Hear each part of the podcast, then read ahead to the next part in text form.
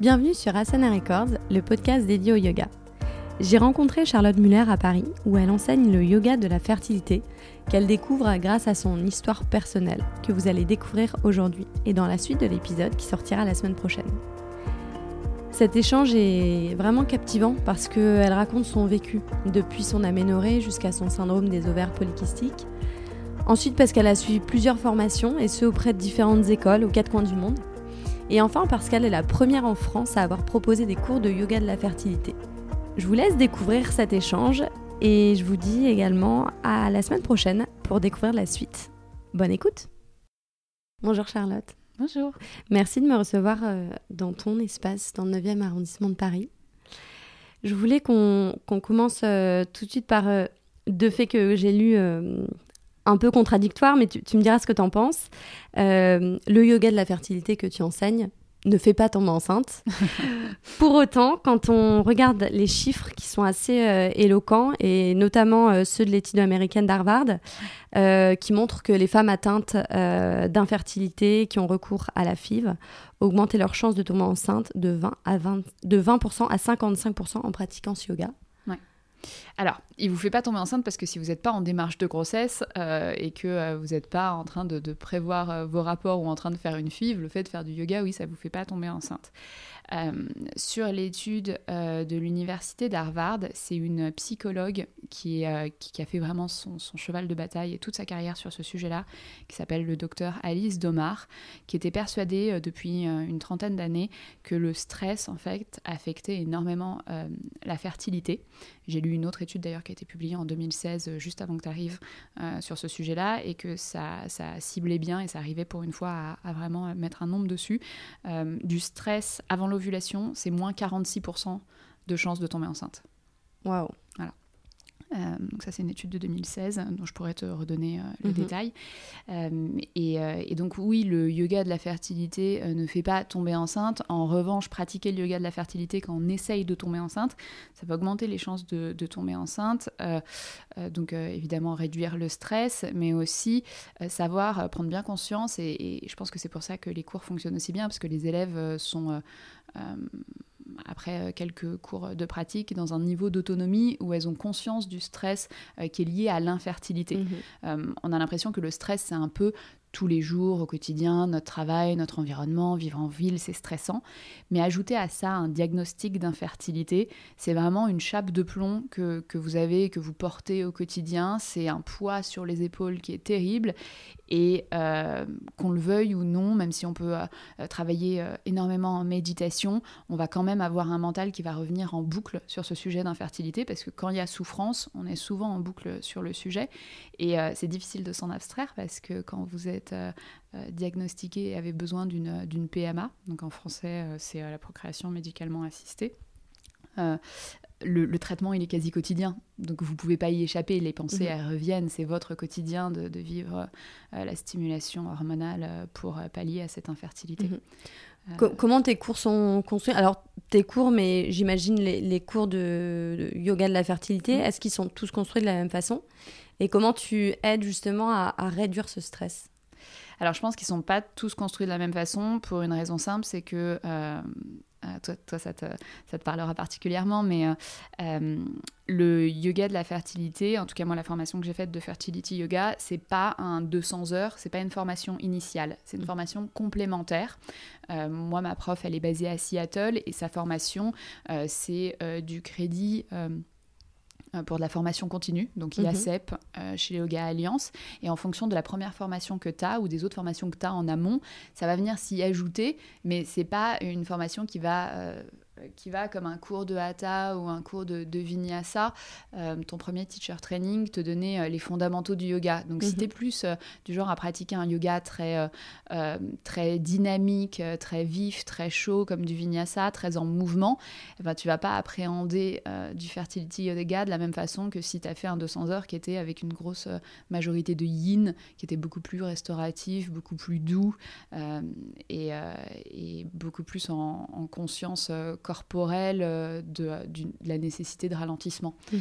Euh, j'ai lu qu'en fait, des cours, ils étaient, euh, il y avait deux types de cours, ceux pour la première partie mm. du cycle menstruel et ceux pour la deuxième. Donc ça, c'est ta méthode? Ça, c'est ma méthode. Mhm. Euh, le euh, cours de ma professeure euh, Lynn Jensen, celle qui m'a formée, c'est la, la grande formatrice sur le sujet.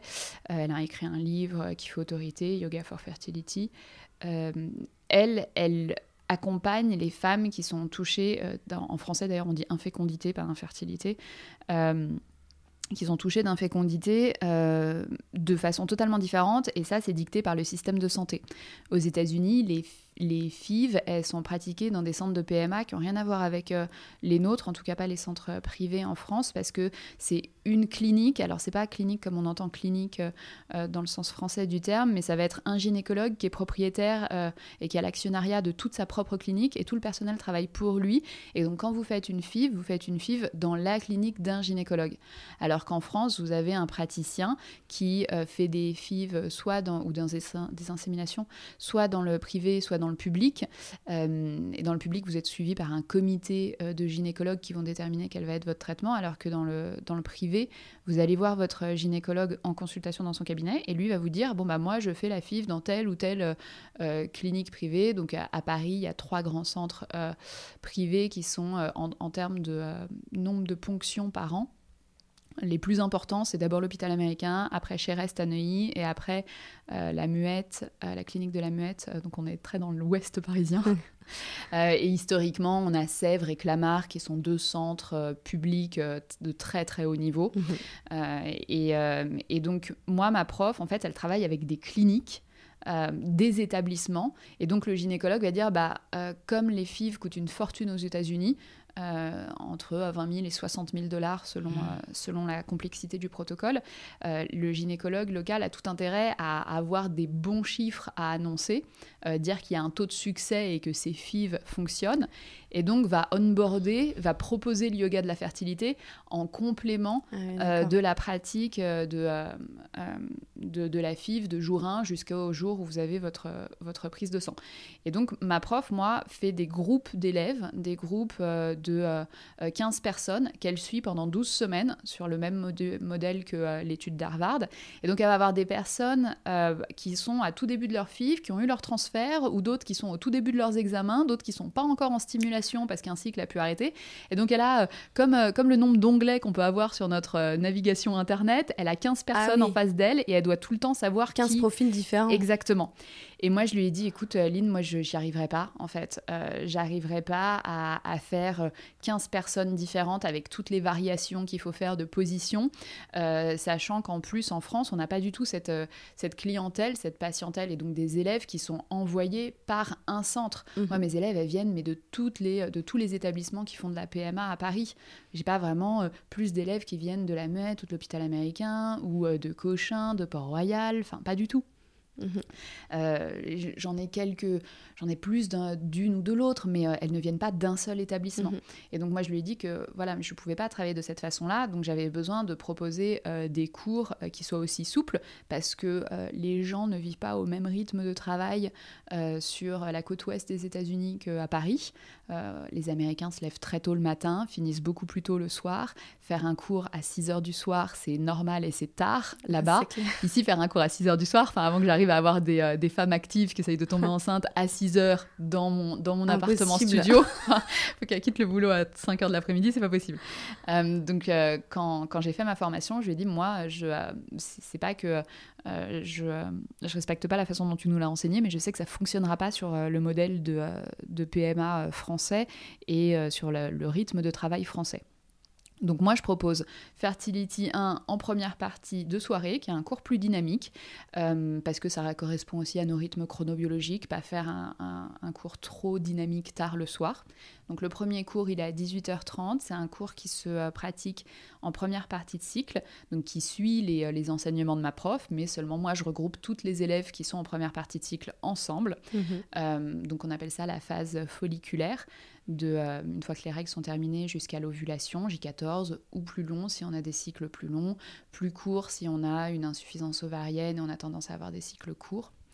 Et seconde partie de cycle, dans le cours d'après, à 19h45, c'est un cours qui est beaucoup plus doux, où là, je, je recommande aux élèves qui ont de l'endométriose de ne pratiquer que, que ce cours-là, du moins dans les premiers, dans les premiers essais qu'elles font avec moi, les premiers cours, pour qu'elles se rendent compte si, si elles sont algiques ou pas, donc ça veut dire si elles ont des douleurs parce que l'endométriose, c'est pas une maladie qui est, euh, euh, où le stade de gravité est corrélé avec la douleur. On peut avoir un stade 1 d'endométriose et avoir extrêmement mal, comme on peut avoir un stade 4, et là c'est le cas de nombreuses de mes élèves, avoir un stade 4, ne pas être diagnostiqué pendant des années et n'avoir mal qu'au moment de ses règles. Et en fait, ne pas être diagnostiqué parce que justement, les gynécologues vont vous dire bah, vous avez mal au ventre quand vous avez vos règles, oui, c'est normal quoi. Euh, et donc c'est pour ça que moi je préfère dissocier aussi pour être complètement dédiée aux élèves quand elles sont là et pas tout le temps en train de me demander alors elle, elle est à quel jour, elle est en seconde partie de mhm. cycle et, euh, et, pas faire des tableaux croisés avant qu'elles arrivent mais avoir justement que des élèves euh, dans une phase soit folliculaire soit lutéale. Comment tu as fait? Parce que je me dis, même si on parle de tous ces sujets, l'endométriose, l'infertilité ou l'infécondité comme tu disais ici en France, j'ai l'impression que ça reste encore un sujet un peu blurry ou mm. qu'est-ce que c'est pour ça que j'ai commencé avec cette phrase de euh, le, ce yoga ne fait pas tomber enceinte parce que quand j'ai dit que j'allais te, te rencontrer à, des amis on, m'a dit bah alors qu'est-ce que c'est euh, tu tombes enceinte ou bah non mais comment ça se fait que ce soit pas assez euh, pas assez développé hein, aussi peu connu alors, ça fait 30 ans que c'est utilisé en complément des, des FIV aux États-Unis. Et euh, pour la petite anecdote, euh, c'est Brenda Strong. Alors, on ne connaît pas vraiment cette actrice, mais on sait tout à peu près qui elle est. Euh, c'est dans Desperate Housewives. C'est la femme qui meurt dès le premier épisode et c'est la voix de la, ah, de la bah, narratrice dans tous les épisodes.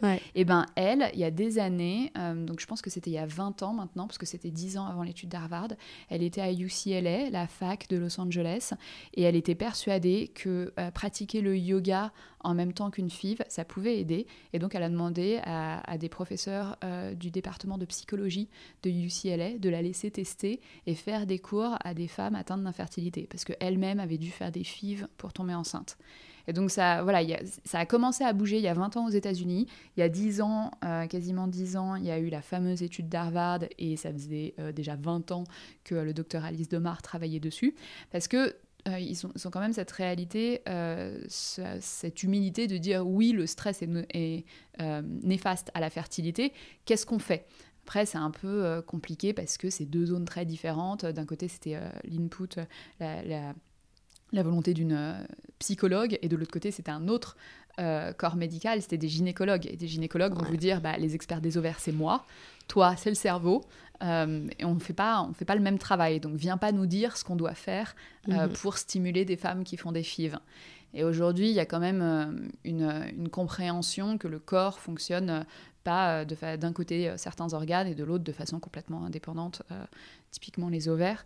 et et donc, euh, combien de temps ça a mis pour arriver en France? Bah, Je ne sais pas si avant c'était appelé yoga de la fertilité euh, ou, euh, si il y avait juste certaines personnes qui recommandaient le yoga. Moi, mon gynécologue, en tout cas, c'était l'ancien directeur de la clinique de la Muette, a, a toujours recommandé à ses patientes l'acupuncture mmh. en disant au moins ça calmera votre système nerveux. Et puis, euh, et puis l'acupuncture, euh, c'est euh, devenu peut-être un petit peu moins plébiscité. Aujourd'hui, il y a cette vague de yoga qui est énorme et on se rend compte que le yoga a des bienfaits et des vertus à tous les niveaux. et moi, c'est en, cherchant, suite à mon propre diagnostic d'infertilité, que j'ai vu que ce yoga-là existait. Et j'ai attendu avant d'aller m'y former, j'ai fait d'autres recherches et puis finalement je me suis dit que bon, c'était pas possible de, de pratiquer autant le yoga que je le pratiquais et d'entendre en cours euh, des contre-vérités. Alors je blâme personne parce que euh, tant que vous n'avez pas eu un diagnostic d'infertilité, vous vous souciez pas de ce genre de choses et c'est tout à fait normal. Mais d'entendre euh, des, des, profs dire que on faisait pas d'inversion euh, le seul jour où on ferait pas d'inversion, c'est juste le premier jour de ces règles. Bah non, c'est totalement faux. Il y a plein d'autres jours où on fait pas d'inversion. Euh, que, euh, que à la respiration du feu, euh, Kapalabhati, on peut la faire tout le temps, sauf le premier jour de ces règles. Bah non, c'est faux aussi. Et donc, on n'a pas conscience vraiment. Enfin, je peux te poser la question. si je te demande ce que c'est les règles, je pense que notre cours de seconde ou de terminale, ce qui nous explique un peu vaguement ce que c'est les règles, c'est très lointain. C'est clair. et en fait, se rendre compte que dans notre corps, il y a vraiment des hormones qui sont présentes à différents moments et qu'elles ont un impact sur et notre mental et notre physique, il euh, n'y a personne qui nous, l'explique. Je pense que euh, ton audience doit être majoritairement féminine. Toutes les femmes euh, nous diront, en tout cas je pense 80%, nous diront qu'elles ont des douleurs dans les intestins ou des douleurs dans les reins au moment de leurs règles. Mhm. Bon bah voilà, bah, on a juste une hormone dans le corps qui s'appelle la prostaglandine et qui crampe 3-4 jours avant les règles. Et c'est fou parce que moi dans un de mes ateliers, j'ai des élèves en externat de gynécologie qui sont venus à mes cours en me disant mais tout ça on le sait, mais personne ne fait le lien avec la pratique sportive et personne ne fait ce genre de recours euh, en fac de médecine. Mais c'est génial parce que tu, tu, forces justement les gens à s'interroger, à mieux connaître leur corps. Euh, est-ce que aussi tu as un côté où, tu dois gérer les attentes euh, du coup de tes, de tes élèves? Parce que Comment tu gères en fait ce, côté? Est-ce qu'on te, demande euh, bah, quel est ton taux de réussite? Enfin, j'en sais rien. Si ça se trouve, on, te pose pas cette question. Mais, en fait, euh, moi, ce que je leur rappelle toujours, c'est que euh, ça améliore les chances de tomber enceinte, mais la réalité, c'est qu'une FIV, c'est 20 à 25% de chances de tomber enceinte. C'est pas plus que les chances que n'importe quelle femme a sur un cycle naturel. Donc ce qu'on va faire avec le yoga de la fertilité, c'est améliorer les chances de tomber enceinte quand il y a un fort stimuli hormonal euh, qui, est, euh, qui dû au traitement gynécologique. Et ce traitement gynécologique, il vient avec un stress supplémentaire qui est celui de l'infécondité. Et nous, on mhm. va neutraliser ce stress euh, en, ayant euh, une meilleure compréhension de comment fonctionne notre corps, en faisant des positions. Il n'y a rien de mystique, euh, c'est pas une tente qui, est, qui, a lieu à la pleine lune. Il n'y a absolument rien d'ésotérique à ce que je fais. Enfin, c'est vraiment des positions de hatha. Seulement, on ne travaille que le bassin, que l'ouverture de hanche. donc, on parlait du juste avant de commencer, on parlait du yoga hormonal et, et de cette pratique de Dina Rodriguez Effectivement, il y a beaucoup de, de dans le cours que moi je fais, parce que je le fais pas exactement comme le yoga de la fertilité. Euh, du moins comme le fertility yoga de Lynn Jensen qui m'a été enseigné. Je vais euh, prendre un peu de, des différentes formations que j'ai faites et, euh, et, je vais allier les bienfaits des unes et des autres en ayant conscience qu'en France, en tout cas, l'endométriose, c'est énorme et donc il y a des limites à ce que je peux faire faire aux élèves ou pas. Mhm. Tu parles de ton parcours et on, va, on va beaucoup en parler euh, ensuite, mais je voulais juste poser une dernière question avant. À, quel moment on se dit qu'on a des problèmes de fertilité? Mm. Est-ce que c'est quand on essaye depuis trois mois, depuis six mois? Euh, Parce que là encore, même, euh, je suis sûre qu'avec tes amis ou avant de te former là-dessus, tu entendais des, choses et il y, a un point d'interrogation aussi, j'ai l'impression, et peut-être que le stress, il, naît aussi de, mm-hmm. du fait qu'on ne soit pas bien informé. Alors, les gynécologues euh, vous diront euh, en dessous de 6 mois, 1 an, euh, le seuil pour avoir une prise en charge totale pour la PMA en France, c'est un an d'essai de mémoire. Et euh, en France, euh, ça commence à changer, mais malheureusement, pendant plusieurs années, j'ai entendu des, euh, des amis me dire qu'en dessous de 35 ans, leur gynécologue ne leur faisait pas faire de tests pour savoir quels étaient leurs niveaux hormonaux, quelles étaient leurs réserves ovariennes. Il leur disait juste non, mais déstressez-vous parce qu'on vit tout à Paris, voilà, on est toutes stressées. Donc, le leitmotiv, la répétition, c'était arrêter de stresser, détendez-vous, ça viendra tout seul. Bon, euh, moi, c'est ce qu'on m'a dit euh, quand pendant un an j'ai pas eu mes règles. J'ai arrêté de penser que ça viendrait tout seul et je suis allée voir un spécialiste de l'infertilité. Euh, mais, mais, effectivement, c'était la réponse qu'on m'opposait. De toute façon, vous n'avez pas 35 ans. La chute des hormones chez les femmes, le moment où la fertilité la fécondité euh, vient à, décliner, ça va être à partir de 35 ans. Donc avant, selon les gynécologues, si c'est leur spécialité ou pas, ils peuvent complètement passer à côté d'une endométriose. Si des femmes essayent, mais elles ont euh, des tissus d'endomètre qui sont allés se déplacer, qui bouchent les trompes qui empêchent l'anidation, euh, si vous n'avez pas un gynécologue qui est spécialiste de l'infertilité, qui n'a pas pris au sérieux des douleurs ou pas, parce qu'il y a certaines femmes qui ne sont pas très algiques, qui n'ont pas de douleur euh, sur l'endométriose, euh, vous pouvez euh, ne pas être diagnostiqué d'infertilité et ne pas vous poser même ne serait-ce que la question. Donc quand est-ce que vraiment moi, mes élèves commencent à se dire je mettre toutes les chances de mon côté? Moi hier soir j'en avais une qui essayait depuis 10 jours. Donc très très très assidue. Elle prend le problème à sa, sa source ou Vraiment, voilà. Donc, il n'y a aucun diagnostic d'infertilité. Elle essayait depuis 10 jours. Elle a décidé qu'elle ferait du yoga de la fertilité euh, pendant euh, toutes, euh, toutes ces tentatives de naturelles, parce que je n'ai pas que des élèves qui sont en PMA. J'ai aussi beaucoup d'élèves qui veulent juste améliorer leur chance parce qu'ils ont conscience de vivre dans un environnement qui est un peu stressant et que c'est pas bon pour leur ovulation. Euh, euh, et, comme il y en a d'autres, dont ça va être les gynécologues, qui leur disent euh, bah là, ce serait bien que vous fassiez du yoga, du fertility yoga. ah, donc ça commence à être conseillé par, les, par les gynécologues Oui, alors j'ai de la chance de, en fait, de, de travailler assez, de façon assez étroite avec les gynécologues de la PMA de la clinique de la Muette. Mhm. Il y a notamment une des gynécologues de cette clinique qui a fait une étude sur les facteurs environnementaux et comportementaux qui sont euh, néfastes à la fertilité euh, qui s'appelle le docteur Sylvia Alvarez. Et, euh, dans son étude, en fait, elle a regroupé de mémoire 900, couples, 900 personnes, 400 et quelques couples, dont les FIV ne fonctionnaient pas à répétition. Et donc elle a passé du temps avec eux pour voir si la façon dont ils se comportaient, c'est-à-dire dormaient très peu, euh, parce qu'on a des organes d'élimination qui, qui, fonctionnent mieux sur l'équilibre hormonal, comme, euh, comme le foie, qui fonctionne mieux la nuit quand on dort bien. Donc, c'était des gens qui dormaient très peu, c'était des gens qui avaient une consommation euh, de tabac et d'alcool moi je fume pas et, je bois vraiment très peu, donc c'est pas les suspects qui me viennent en tête en premier.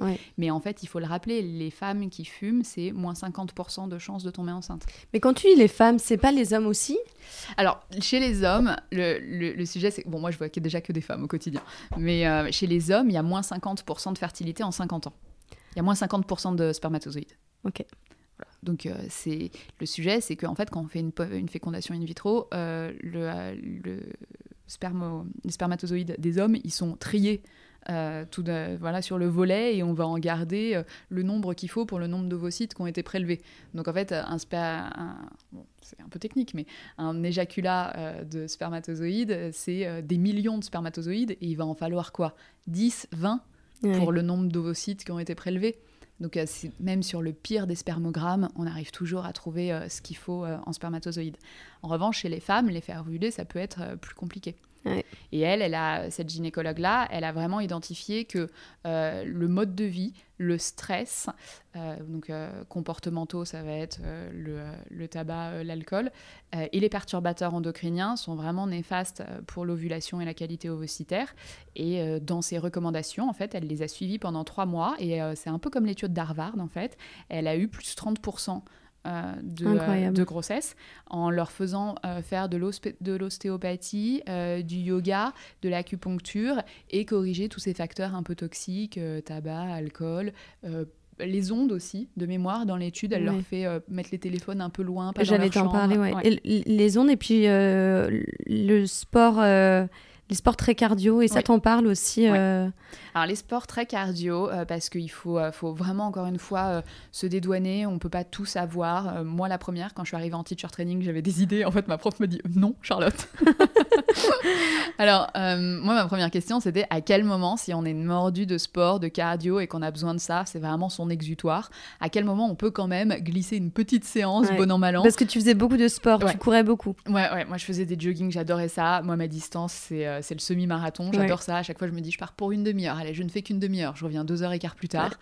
c'est vraiment le truc qui me vidait la tête. Et donc, je vais en teacher training de fertility yoga et je dis à la prof, donc on est d'accord que si je fais pas de sport de haute intensité au moment de mon ovulation, ça va, je peux le faire en début de, en début de, euh, euh, de cycle, au tout début après les règles. Et elle me dit, mais non, pire idée de la vie pire. Ah c'est le pire moment parce qu'en fait, euh, on s'en rend pas compte, mais le sport de haute intensité, quand votre cardio commence à pousser, euh, concrètement, à quel moment votre cœur commence à s'emballer.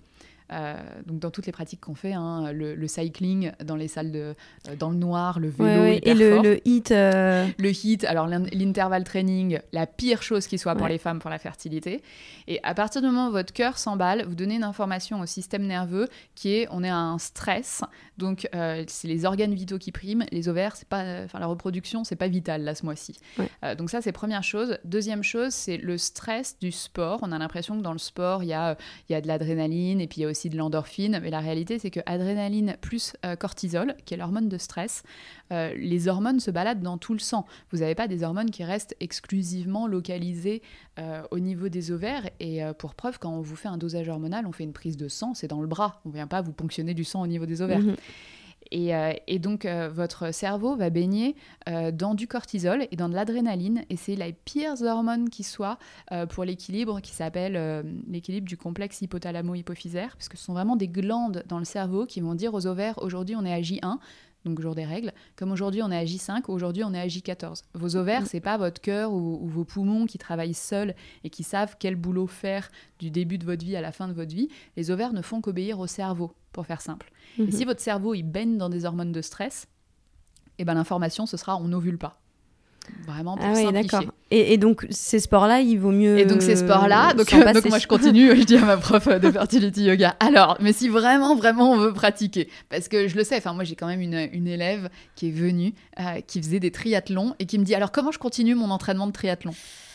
Enfin, tu peux pas continuer. Enfin, il y a un moment pour tout dans la vie. Mm. En fait, si, vous, si euh, le sujet c'est euh, arrêter une aménorrhée, donc une absence de règles et que les cycles se normalisent, ou si euh, vous voulez tomber enceinte, c'est un petit moment de votre vie, mais il faut que vous compreniez que l'information au système nerveux, l'information aux ovaires, elle vient de votre cerveau. Et si votre cerveau, l'information que vous lui envoyez dans votre mode de vie, c'est on est hyper stressé, on baigne dans des hormones de stress, c'est pas comme ça que vous allez restaurer votre fertilité. Mm-hmm. Et donc, euh, il y a évidemment euh, euh, plusieurs études sur le sujet, et il y en a une qui a été menée entre les États-Unis, le Canada et les pays du nord de l'Europe, dont je me souviens plus exactement quel pays du nord de l'Europe, mais je te les donnerai, tu pourras les mettre en lien parce que je les ai ici, qui remontent 9 ans en arrière. Et si vous avez eu une pratique sportive continue pendant 9 ans, vos chances de tomber enceinte seront plus basses que quelqu'un qui fait pas de sport de haute intensité. C'est le comble. Donc, on nous dit toujours oui, il faut être actif, il faut se bouger parce que c'est bien, ça fait circuler la lymphe, ça produit de l'endorphine, vous allez être heureuse. Si vous allez au-delà de votre cardio, au-delà de ce que votre cardio peut supporter, l'information, c'est du stress. Euh, et, euh, et, ça, c'est pas bon pour la fertilité. Ok. Ah, ça fait réfléchir. Et, donc, Parce que je euh, cours beaucoup. Et, oui. Et donc, je demande à Lynn Jensen, je lui dis non, mais vraiment, vraiment, si on veut faire son jogging à un moment, c'est quand? Elle me dit bah, enfin, il n'y a pas de bon moment si on essaye de tomber enceinte, surtout pas pendant la période de nidation, évidemment. Euh, ce dont les femmes se rendent pas vraiment compte, c'est que entre le moment où on ovule, vraiment quand les, euh, l'ovule est relâché euh, des ovaires et part dans les trompes, entre l'ovulation et la nidation, il se passe en fonction des corps, parce qu'on est toutes différentes, mais il se passe à peu près une semaine.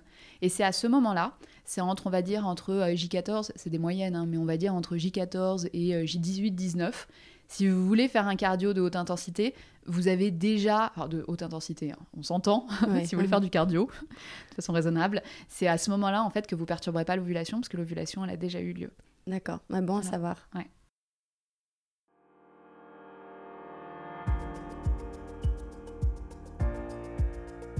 Merci d'avoir écouté à ce nouvel épisode d'Asana Records. Pour écouter la seconde partie, je vous donne rendez-vous donc la semaine prochaine. En attendant, retrouvez toutes les références citées dans cette première partie sur le site du podcast, asanarecords.com. Et si vous souhaitez me soutenir, je serais super reconnaissante de vous lire via les commentaires d'iTunes ou de recevoir plein d'étoiles. À tantôt!